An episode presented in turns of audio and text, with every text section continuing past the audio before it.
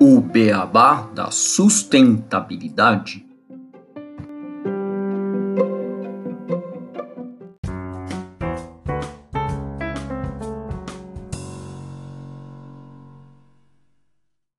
Bem-vindos ao podcast O Beabá da Sustentabilidade. Este é o episódio 59, E Lixo no Brasil. E hoje eu e o Renato Gatti, nós temos a honra de receber como convidada a Talita Braga, que é formada em Engenharia de Materiais pela USP São Carlos e é cofundadora e CEO da Gaia Green Tech. Renato, Talita, tudo bem com vocês? Oi, pessoal, tudo bem? Obrigada pelo convite. Um prazer estar aqui com vocês. Já acompanho o podcast há um tempinho, acho incrível o trabalho e é uma honra aqui poder participar dessa conversa com vocês hoje. Oi, Gustavo, tudo bem com você? Oi, Thalita, bem-vinda ao nosso podcast. Uma honra te receber aqui. Já havíamos falado há bastante tempo de gravar esse episódio. Que bom que deu certo. Tenho certeza que vai ser um conteúdo muito bacana para os nossos ouvintes para se aprofundar um pouquinho nesse mundo do lixo eletrônico ou e-lixo aqui no nosso país. É uma honra também para a gente receber a Talita. Então, a gente vai trazer uma notícia só para mostrar um pouquinho do que, que a gente vai falar hoje. É uma notícia recente do dia 31 de janeiro do ano de 2022, que saiu na revista Galileu, que trouxe que 97% do lixo eletrônico da América Latina não é descartado de forma sustentável. Essa notícia ela trouxe uma pesquisa conduzida pela Organização das Nações Unidas para o Desenvolvimento Industrial, que é a ONUD, uma agência especializada da ONU, que propõe o desenvolvimento industrial sustentável e que monitorou o destino dos chamados e-waste ou e-lixo em parte da América Latina, incluindo Argentina, Chile, Peru, Venezuela e alguns outros países. De acordo com esse levantamento, somente no ano de 2019, os países analisados produziram 1,3 megatoneladas de lixo eletrônico, o que representa um aumento de 49% em relação a 2010. Esse índice de reciclagem desses materiais, no entanto, não acompanhou essa alta. De todo o lixo eletrônico produzido, apenas 3% foi coletado e descartado de forma segura para que pudesse ser reaproveitado mais tarde. Os eletrônicos carregam substâncias tóxicas, como mercúrio, chumbo, que, quando manuseados sem cuidado, podem causar contaminação. Esse estrago atinge uma escala ainda maior quando estes aparelhos acumulados em lixões e aterros sanitários liberam metais pesados no solo, poluindo a água e impactando ecossistemas inteiros. O descarte incorreto do lixo eletrônico ameaça o meio ambiente e a saúde dos latino-americanos em pelo menos 13 nações, e não só os latino-americanos, não só a América do Sul, como no mundo inteiro. E a gente vai trazer um pouco alguns conceitos aqui rapidinho e antes de começar com algumas perguntas para Tarita, né, Gustavo? Isso. E começando essa parte do, dos conceitos, e waste, lixo eletrônico e lixo, resíduo de equipamentos eletrônicos. Bom, todos esses nomes, eles são dados por um problema crescente que é a inutilização de equipamentos como celulares, computadores e outros considerados como eletrônicos. Eu mesmo tive que trocar de celular recentemente e ainda tenho que dar um fim para o celular antigo. É, os equipamentos eletroeletrônicos eles são divididos em quatro linhas: a verde, azul, marrom e branca, além de pilhas e baterias. Explicar um pouquinho o que são essas quatro linhas. Então, a linha verde seriam os desktops, notebooks, impressoras, celulares e monitores. A linha azul, batedeiras, liquidificador, forno elétrico, furadeira, microondas. A linha marrom, televisores, DVDs e VHS. Os mais novos acho que não devem nem saber o que é um VHS. Produtos de áudio, câmeras e filmadoras. E a linha branca, famosa, né, de refrigeradores, fogões, lavadoras de roupas, condicionadores de ar, entre outros. Todos eles, quando deixam de funcionar ou não se tornam mais de interesse ao seu usuário, eles podem ser classificados como lixo eletrônico. O lixo eletrônico é o que mais cresce no mundo, segundo a Universidade das Nações Unidas, já que o número de dispositivos desse tipo cresce cerca de 4% a cada ano. Para se ter uma ideia, os resíduos eletrônicos descartados no mundo cresceram 21% em apenas 5 anos. Segundo o e-Waste Monitor 2020, No ano de 2019 foram gerados cerca de 53,6 milhões de toneladas de e-lixo no mundo, um consumo médio de 7,3 quilos per capita, sendo a Ásia responsável por 24,9 milhões de toneladas. As Américas foram responsáveis por 13,1 milhões de toneladas, a Europa por 12 milhões de toneladas, a África por 2,9 milhões de toneladas e a Oceania por 0,7 milhões de toneladas. Segundo o relatório Waste Monitor de 2020, a previsão é que o mundo atinja um montante de 74,7 milhões de toneladas do resíduo no ano de 2030, um consumo de 9 quilos per capita. O problema é grande e por isso precisamos de grandes soluções. E para discutir mais esse tema, a gente está aqui com a Talita para poder conhecer um pouquinho mais da Gaia e entrar mais a fundo nessa questão, principalmente aqui no nosso país. Bom, Talita, para a gente começar, eu queria que você nos contasse um pouquinho mais sobre a Gaia, como que a ideia surgiu. Queria escutar um pouquinho mais de você. Bom, pessoal, a ideia da Gaia surgiu, acho que durante a graduação, mas eu sempre tive vontade de trabalhar nessa área de sustentabilidade e resíduo por influência da família. Meus avós, eles eram empreendedores na área de reciclagem de polímero e papelão na década de 70. Então eu cresci escutando que o lixo não era lixo, né, que o lixo poderia ser matéria-prima, e isso já me chamava bastante atenção quando eu era criança. Minha tia materna, ela sempre me levava em atividades de férias no SESC. E essas atividades a gente trabalhava fazendo brinquedo com sucata, né? Então a gente fazia algumas atividades lúdicas utilizando sucata para confeccionar brinquedo. Então, o que eu me recordo, essas duas situações foram bem marcantes na minha infância de ter essa vontade de trabalhar mesmo com sustentabilidade. Claro, nessa época, criança, a gente ainda nem conhece os termos, os conceitos, né? Sustentabilidade, economia circular, resíduo. Mas uma coisa me chamava muita atenção era olhar aquilo que a gente colocava no lixo, ver que iam coisas inteiras, assim, que às vezes tinha um pequeno defeito, uma peça que parou de funcionar, ou embalagens, enfim, coisas que ainda estavam inteiras e que a gente sabe que acabava indo para o aterro, né? Então, isso foi o primeiro motivador, assim, de crescer já com essa vontade de ir para esse setor.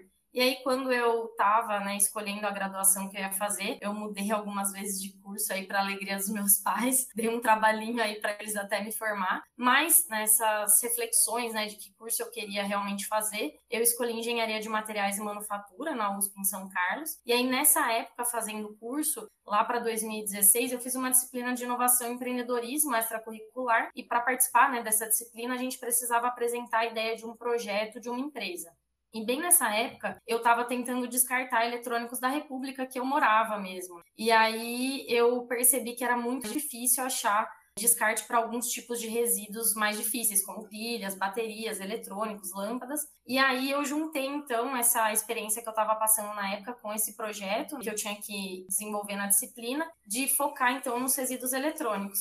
E foi daí então que começou a surgir né, a fase de ideação da Gaia, então, pesquisando mais a parte técnica com os professores da materiais, foi que eles me apresentaram o meu sócio Raul, que já tinha experiência na Colômbia, ele é colombiano e veio fazer pós-graduação aqui na USP. Ele já tinha experiência tanto lá na Colômbia, na área de resíduos, quanto aqui no Brasil. E aí a gente veio estudando junto, então, os gargalos desse setor, quais eram os problemas desse setor.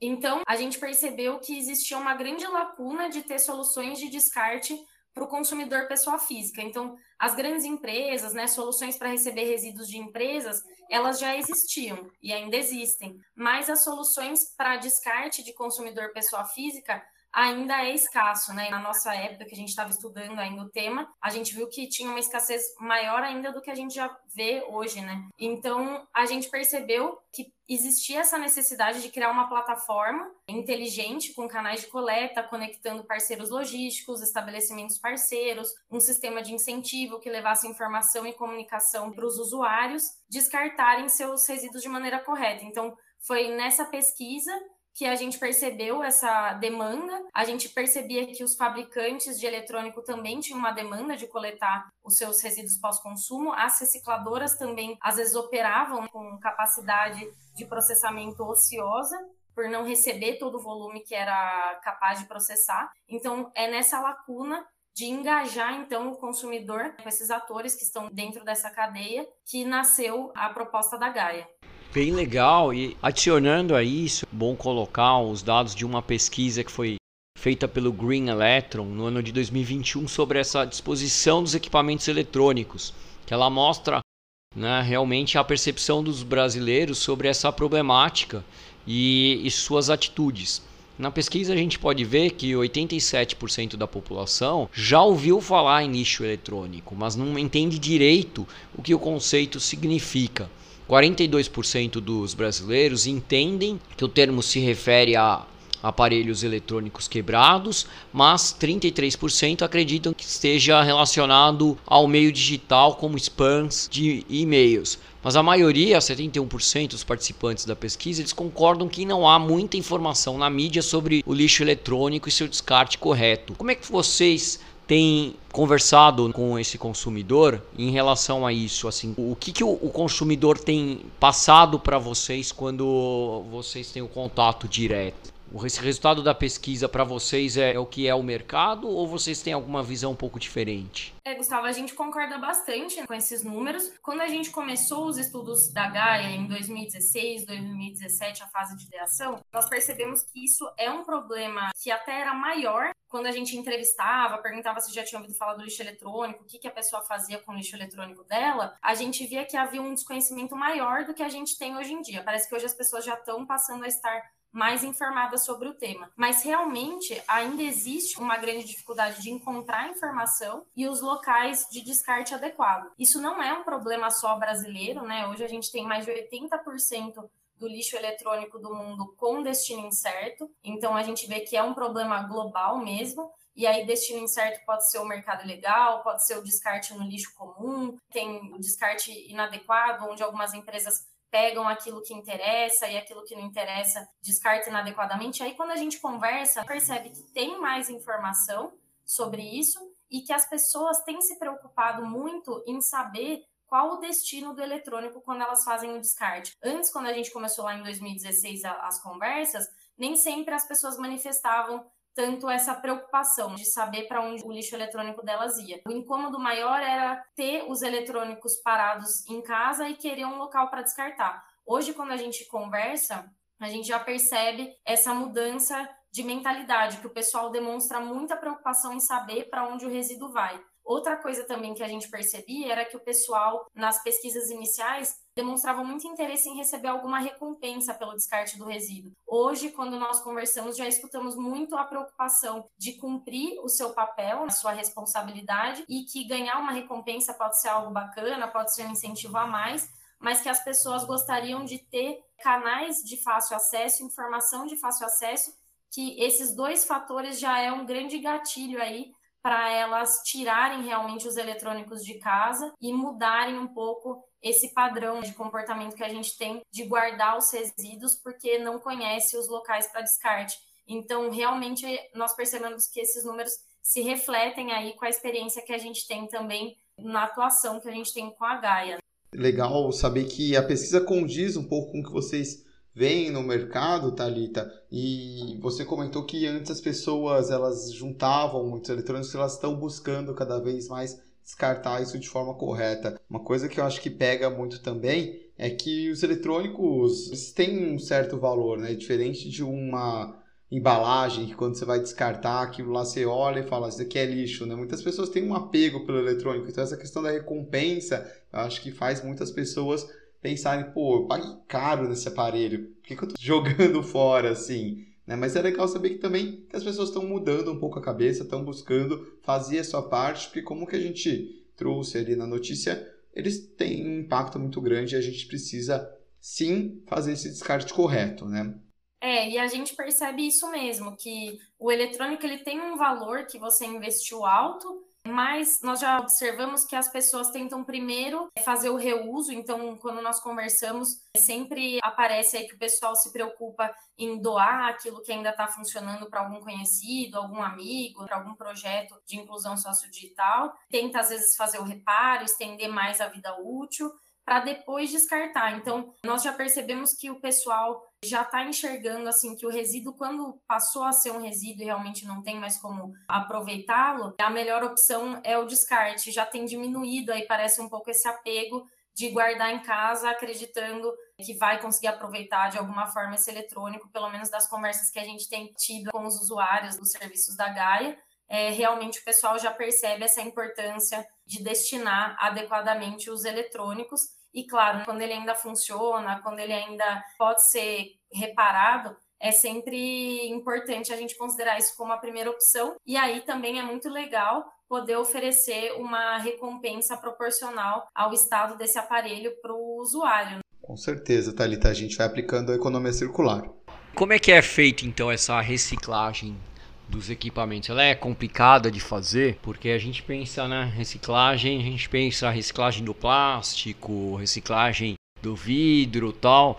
Aí é quando eu penso em aparelhos eletrônicos, penso em algo cheio de peças diferentes, algo muito mais complexo. Como é que é feito isso e por que, que é importante usarmos empresas como a Gaia para fazer esse descarte? Só complementando aí, Tarita, acho que é pegando o gancho do Gustavo, acho que seria bacana você explicar para a gente o conceito de mineração urbana e o potencial desse tipo de mineração aplicando na economia circular.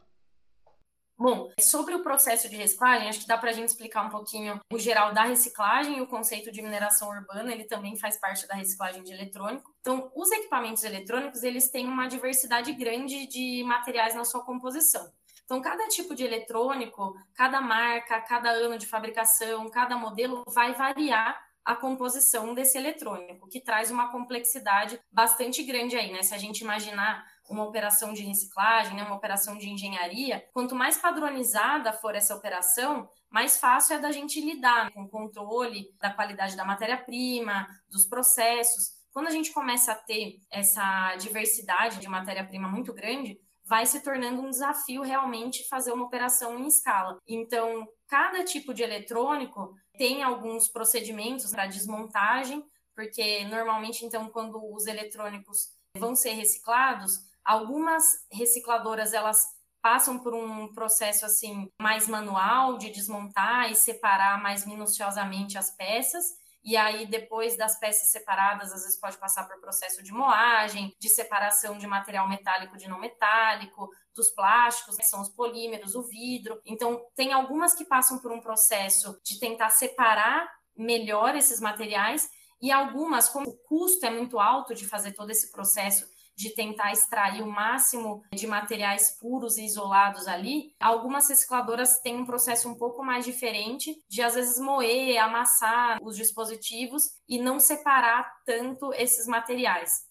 Algumas recicladoras elas fazem parte desses processos e outra parte dá continuidade para fazer em um outro parceiro, então não são todos os players desse setor que tem o sistema completo. E principalmente essa parte da mineração urbana. Então, o que é a mineração urbana? Os eletrônicos, eles têm metais nobres e metais de base em sua composição. Então, aqui eu vou dar um exemplo de um telefone celular. Aqui a fonte que eu vou usar é a GSMA de 2015, que eles mostram um pouquinho da composição de um celular. Então, para a gente ter uma ideia, a gente tem dentro de um celular cerca de 45% é plástico quase 4% de vidro. E aí a gente também tem metais nobres e metais como cobre, por exemplo. Quase 10% é cobre, 0,24% de prata, 0,02% de ouro. Então, existe uma presença de metais de interesse para reciclagem nos eletrônicos. E não são todos os eletrônicos que dá para recuperar os metais nobres, mas nos eletrônicos de informática e telecomunicação é onde tem mais a presença desses materiais. Então, esse processo de mineração urbana é você pegar o resíduo e passar por um processo de reciclagem para reaproveitar, então, esses metais. Então, seria uma mineração a partir do resíduo. Por isso, então, esse nome de mineração urbana.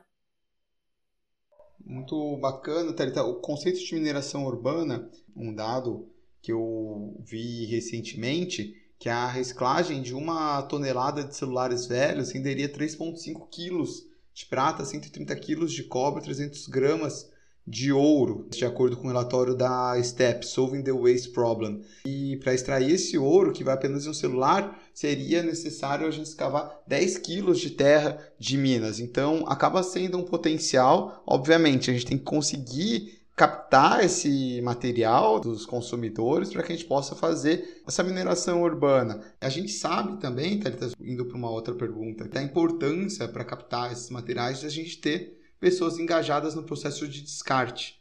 E é o foco principal aí da Gaia de trazer o consumidor para fazer o descarte correto. Mas a gente também entende que são necessárias políticas de incentivo por parte de governos e responsabilidade de fabricantes. Como você está enxergando a participação desses outros dois atores para a gente mudar os números do nosso país? É, trazendo até um pouquinho o gancho do que você acabou de comentar, dessa questão da mineração urbana, como a gente consegue aproveitar o material, e aí como que isso conecta também com o fabricante. Hoje a gente já tem uma demanda de matéria-prima maior do que o planeta consegue suportar. Para o pessoal que quiser pesquisar um pouquinho sobre o conceito, por exemplo, de overshoot day, que marca aí a data onde a demanda que a gente está tirando de recursos do planeta Terra ela já não consegue se recuperar, se regenerar. Então, a partir do dia 29 de julho de 2021, por exemplo, foi que aconteceu essa data. Então, o que a gente continuou extraindo depois do dia 29 de julho, o planeta já não se regenera mais. Então, a gente tem uma quantidade finita de materiais, especialmente os metais nobres no planeta. Então, ter esses sistemas de reaproveitar a matéria-prima quando a gente descarta um resíduo e trazer a matéria-prima para o ciclo produtivo de novo, é muito importante, tanto do aspecto de sustentabilidade, para a segurança do planeta, das pessoas, mas também até para manter o próprio sistema de produção das marcas. Então, o que, que a gente vê hoje? Que tem uma preocupação realmente vindo de sustentabilidade, uma governança dentro das empresas que se preocupe mais com uma sustentabilidade ao longo prazo. Além da importância dos conceitos em si de sustentabilidade e meio ambiente, também existe um risco para a própria marca em não se adequar a um modelo mais circular, que tenha um equilíbrio melhor com meio ambiente e com condições de trabalho mais adequadas, de a marca não conseguir se sustentar a longo prazo. Porque a gente está falando aí de uma crise, até no setor de eletrônicos, por exemplo, que já atinge aí, segundo a Abine, cerca de 73% das indústrias de eletrônicos já estão sendo atingidos pela falta de componente eletrônico. Então, é muito importante realmente essas políticas de logística reversa, tanto para a manutenção de matéria-prima da própria marca e também pela questão do governo, que hoje a gente tem a Política Nacional de Resíduos Sólidos, que é a Lei 12.305-10, que ela prevê uma responsabilidade compartilhada dos consumidores, dos varejistas, dos fabricantes, de se engajarem na logística reversa dos seus produtos. Quando as pessoas descartam os produtos que elas não vão mais utilizar, elas também precisam cumprir esse papel de buscar os locais de descarte adequado. Os fabricantes eles têm que cumprir um papel de oferecer esses canais de descarte e o local que é o varejo, né, que comercializa, de servir ali como um ponto, como um local para que as pessoas possam ir e levar seus resíduos. Então, tudo isso é importante para a gente organizar também as questões de políticas públicas né, em relação ao resíduo, também porque a gente tem que olhar agora para um modelo de uma economia diferente do que a gente vem tendo até hoje, precisa ser uma economia para pensar em empresas que vão estar tá fazendo parte de um futuro, né? A gente vê aí as mudanças climáticas, os indicadores de poluição que demonstram que a gente está chegando aí realmente no limite. A gente tem hoje mais de 80% dos habitantes de área urbana respirando ar com níveis acima do poluição recomendada pela OMS. Quem quiser consultar esse dado está na campanha gridlife2030.com. É, a gente tem o pessoal da Fundação Ellen MacArthur falando que até 2050 a gente vai ter mais plástico do que peixe nos oceanos. E então a gente tem que ver esses marcadores e perceber que é importante do ponto de vista realmente da segurança do planeta e também de repensar a economia, né? Então, eu acredito que essas legislações, né, que estão vindo, elas ajudam a impulsionar todo esse sistema de logística reversa, porque ele traz metas. Então, existe já o Acordo Setorial de Eletrônicos, que foi assinado em 2019, e aí, a partir do momento que as empresas assinam o comprometimento com o acordo setorial do setor a qual ela pertence, começa-se a colocar, em conjunto com o governo, as metas de coleta. Né? Então, a cada ano, as empresas precisam coletar um percentual com base no peso de produtos novos que ela coloca no mercado. Ela precisa comprovar que está coletando e destinando adequadamente essa quantidade atrelada à meta anual. Então, tem isso né, que impulsiona a própria legislação, mas eu acredito que só a legislação às vezes fica um pouco lento. A política nacional de resíduos sólidos ela vem sendo discutida desde de 1990, ela foi instituída em 2010, agora 2019 assinou o acordo setorial de eletrônicos, a gente não tem todo esse tempo para fazer um sistema eficiente. Então, além da legislação que é importante, a gente também tem essas questões de mercado, do consumidor mais atento, das demandas por matéria-prima e dessa necessidade mesmo de criar um novo sistema de economia. Legal, Talita, você falar sobre o Overshooting Day. Pois semana passada eu estava fazendo uma pesquisa no site deles, do Earth Overshooting Day, e usei a calculadora da minha pegada que eles disponibilizam no site. E ela traz também a data do Overshooting Day se todos tivessem a mesma pegada que eu. O que não foi legal. Né? Nós que viajamos, usamos avião, temos uma pegada pior que a média da humanidade. Isso mesmo buscando ser sustentável e tendo um consumo consciente. E isso tem tudo a ver com o que a gente pensou para a próxima pergunta. E, e fazendo um, um, paralelo com isso, a gente tem a economia circular, né, que, é que a gente falou muito e você falou bastante também já, e que preza também muito pela redução de consumo. A gente fala lá dos R's do Renato, né, reduzir, re, reusar e reciclar. E aqui no Brasil a gente conheceu, a gente teve contato que o pessoal do Beabá com a Leapphone, que é uma empresa que ela trabalha um modelo de telefone, né, de, de, celular, como phone as a service, ou seja, você não ter a posse do aparelho. É, isso é uma tendência, existem outros exemplos no exterior ou aqui no Brasil que a gente pode trazer para os nossos ouvintes que possam auxiliar nessa redução do consumo de eletrônica, de maneira que a gente utilize mais os aparelhos, não precise ter tanto a busca por novos e sim como a gente falou, usar os R's, principalmente reusar nesse exemplo? Perfeito, muito bem colocado essa tendência que vem vindo. Então, o que, que a gente observa? Hoje a gente tem realmente uma velocidade de desenvolvimento de tecnologia muito rápida. Eu lembro assim, minha avó, ela tem há mais de 40 anos a enceradeira que ela ganhou de casamento e funciona até hoje. Hoje a gente compra um eletrônico, tanto porque troca a tecnologia, né? A tecnologia evolui muito mais rápido do que antes, mas também acaba durando menos os dispositivos. Então, realmente, a gente tem que começar a ter uma mudança na forma da economia que a gente tem hoje. E eu acredito muito nesse modelo de produto como serviço, onde a gente não precisa necessariamente ter o bem, mas a gente utiliza ele nessa maneira de aluguel. Eu, eu gosto muito assim desse conceito, acho muito interessante, porque aí também começa a ser um interesse maior de se pesquisar maneiras e desenvolver produtos que durem mais tempo, que eles durem mais tempo e que a receita recorrente, a receita que você vai gerar com frequência, ela vai estar tá mais ligada ao aluguel do que a uma venda de produtos constante. Todo momento você precisa lançar um novo e vender, lançar um novo e vender. Então eu acredito que essa é uma tendência que vem vindo bastante forte. E aí, para que isso também seja mais eficiente, também é muito importante estender o ciclo de vida dos produtos.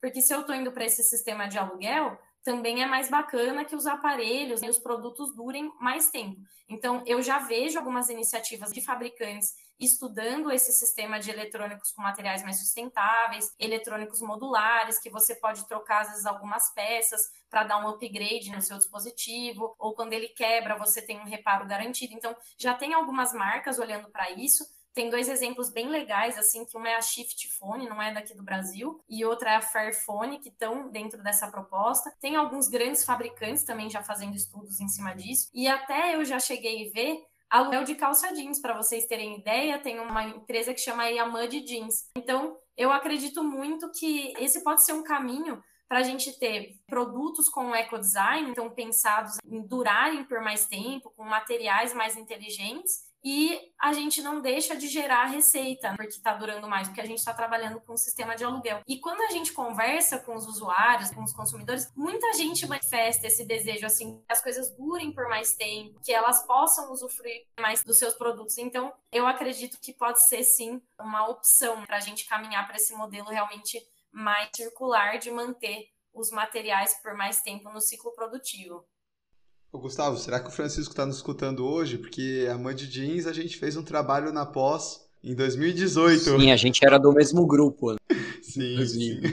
Esse caso é bem clássico e é bem legal a gente pensar no serviço, né? Em a gente mudar um pouco esse conceito da posse e ter como um serviço. Isso traz várias coisas positivas para o nosso dia a dia, para a nossa economia de uma forma em geral. E achei também, tá, tá bem legal quando você respondeu né, um pouco sobre a questão da economia circular, sobre a sua avó, da máquina que ela tinha de enceração. É bem legal a gente ver como que os nossos pais tinham eletrônicos mais duráveis e a gente recebeu recentemente também aqui no podcast algumas dicas de uma empresa que é Softline, o gerente geral José Castro, ele escreveu um artigo de algumas dicas para que a gente possa consumir aparelhos tecnológicos sem discordar do meio ambiente, principalmente após esses anos que a gente tem tido aí, sabendo as notícias né, dos impactos ambientais, mudanças climáticas. E a primeira é criar justamente um plano de depreciação de tecnologia.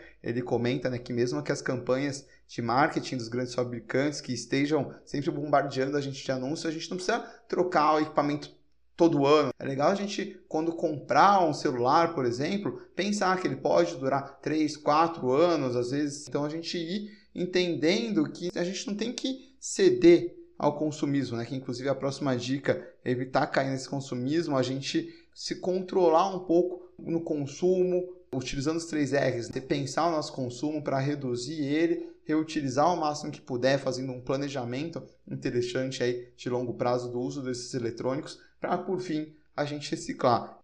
Outra dica que o José Castro dá é estabelecer um processo de descarte de tecnologia. Né? Na sua casa, aplicar um processo desse descarte é, de forma a ter uma consciência de que o processo da reciclagem tecnológica ele contribui para a diminuição de produção de novos moldes nós podemos gerar um impacto positivo no meio ambiente dessa maneira. Por exemplo, você pode gerar um plano de descarte para as baterias, luzes, interruptores inteligentes, consoles, controles, é, videogames, entre outras coisas que possam ter uso potencial no futuro. Forma a separar os resíduos orgânicos e não orgânicos, separando sempre o maior número possível de peças. Outro é criar um plano de renovação de tecnologia. Após passar pelos três primeiros pontos, pensar com responsabilidade sobre a data em que você realmente vai precisar comprar um aparelho eletrônico. Isso não significa que você deve esperar cinco anos para fazer uma compra massiva de equipamentos para sua casa ou escritório. Porque assim como você fez o plano de depreciação e descarte, você pode fazer o plano de aquisição a recomendação é ter um estoque em casa com as datas de compra e fazer assim um plano de renovação, dependendo do ativo tecnológico, seja ele físico ou software, fazendo o ciclo de vida do produto e indicar o momento de reposição. Isso também servirá como exercício financeiro fundamental para otimizar seus recursos. E para fechar, medir o seu consumo de carbono, que é se você conseguir implementar com sucesso os quatro passos anteriores, você consegue saber que o consumo implica em termos de impacto ambiental e social. Além disso, você pode ver quanto gasta na aquisição de equipamentos eletrônicos e quanto desperdícios gera. Use uma calculadora de CO2 para calcular quanto CO2 você economizou graças às etapas anteriores e poderá assim dizer que contribuiu para a construção de um planeta melhor. Só pegando um ponto, dando spoiler aqui para os nossos ouvintes, do Digital Product Passport, esse plano de depreciação seria bem interessante. Saber quando que o equipamento vai expirar devido à sua duração e já começar a fazer toda uma mensuração. A gente comenta no nosso próximo episódio, é super interessante essa tendência que está chegando aqui na Europa e também aqui no nosso país. Bom, Thalita, a gente está chegando ao fim aqui do nosso episódio. Infelizmente, acho que se deixar a gente ficar horas e horas falando. Mas antes de partir para o encerramento e para as nossas curiosidades, queria que você um comentário geral para a gente fechar o episódio, a gente chamar as nossas curiosidades e aí a gente se despede dessa conversa tão bacana que a gente teve aqui hoje. Obrigado por todas as dicas.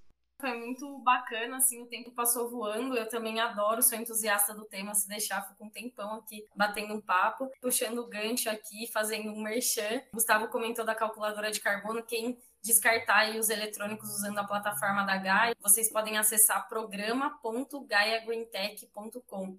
E aí, vocês fazendo o registro dos eletrônicos, já sai ali uma estimativa de quanto você ajudou a economizar a emissão de carbono, né? Quando você faz o descarte adequado dos seus eletrônicos. Então, a gente também tem colocado isso na comunicação com o usuário, até para a gente tendo mais consciência como as pequenas ações que a gente vai incorporando no dia a dia, somar ao coletivo, todo mundo fazendo um pouquinho, incorporando um pouquinho a cada dia, a gente tem realmente um impacto muito grande na revolução e na construção de um novo futuro. E a gente, como consumidor, tem que entender que as nossas escolhas, a gente junto ali no coletivo, tem realmente um poder de impactar as marcas. Só para vocês terem ideia, tem uma pesquisa da Edelman que ela fala que hoje mais de 70% dos brasileiros defendem ou compram baseados na confiança, estão buscando aí marcas focadas em fazer do mundo um lugar melhor. Então as marcas veem isso. Então quando a gente começa a mostrar nas nossas ações que a gente está procurando um sistema mais sustentável, as marcas percebem vão se adequando e trazendo novas soluções. Então é muito importante a gente se unir, buscar informação, que a gente realmente consegue impactar o ecossistema que a gente está vivendo. Super bacana, Thalita. Obrigado. Eu também agradeço e vamos então para a sessão de curiosidades deste episódio.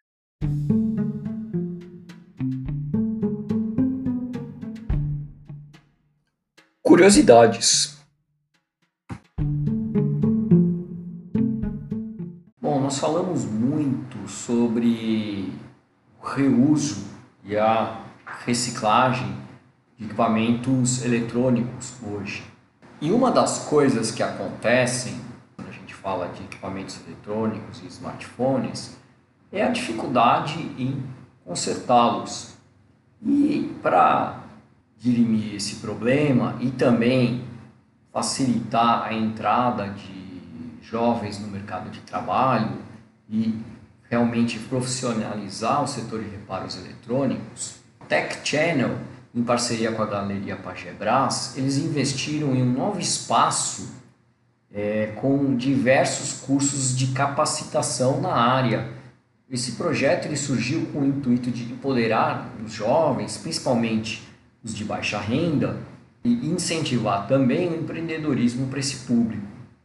Ao final do curso, os alunos eles vão estar capacitados não só para procurar um emprego nas lojas, de eletrônicos, mas também para investir no próprio negócio. Os cursos eles são certificados e abordam de uma forma teórica e prática os diferentes níveis de aprendizado, que vão desde reparos básicos em smartphones, como Android e iPhone, até pequenas correções em placas e técnicas mais avançadas, como reparos no sistema de Face ID. O corpo docente ele conta com 10 profissionais nacionais e 4 internacionais vindos da Colômbia, dos Estados Unidos, da Espanha e do México, cada um deles especializado em um tipo de tecnologia de reparo. No total, eles vão disponibilizar mil vagas que serão preenchidas até o final deste ano, de acordo com a disponibilidade de fechamento de novas turmas, sendo que 5% serão para bolsistas. E com isso é uma bela iniciativa para ajudar a gente a manter os nossos smartphones, os nossos aparelhos eletrônicos, consertando-os e não substituindo-os. Muito interessante essa curiosidade, Gustavo, essas informações a respeito dessa remanufatura dos celulares né, dentro de uma escola. Esse projeto traz vários ganhos para a nossa sociedade, empodera realmente os jovens e faz um reuso dos celulares, dos smartphones. Bem bacana. Então eu acho que a, agora a gente poderia encerrar esse episódio e eu trago de novo a palavra para a Thalita para fazer um, um, fechamento e, e em relação a tudo que foi dito hoje sobre esse tema, que é um tema que eu acho que todos os ouvintes têm como um tema do dia a dia, né? Porque todo mundo está envolvido com produtos eletroeletrônicos e tem que descartar e pensar no descarte desses produtos. Bom, pessoal, obrigada pelo convite, adorei estar aqui. Obrigada, pessoal que está escutando também. Vou deixar aqui uma dica: de repente tem alguém que quer se aprofundar, conhecer mais o tema.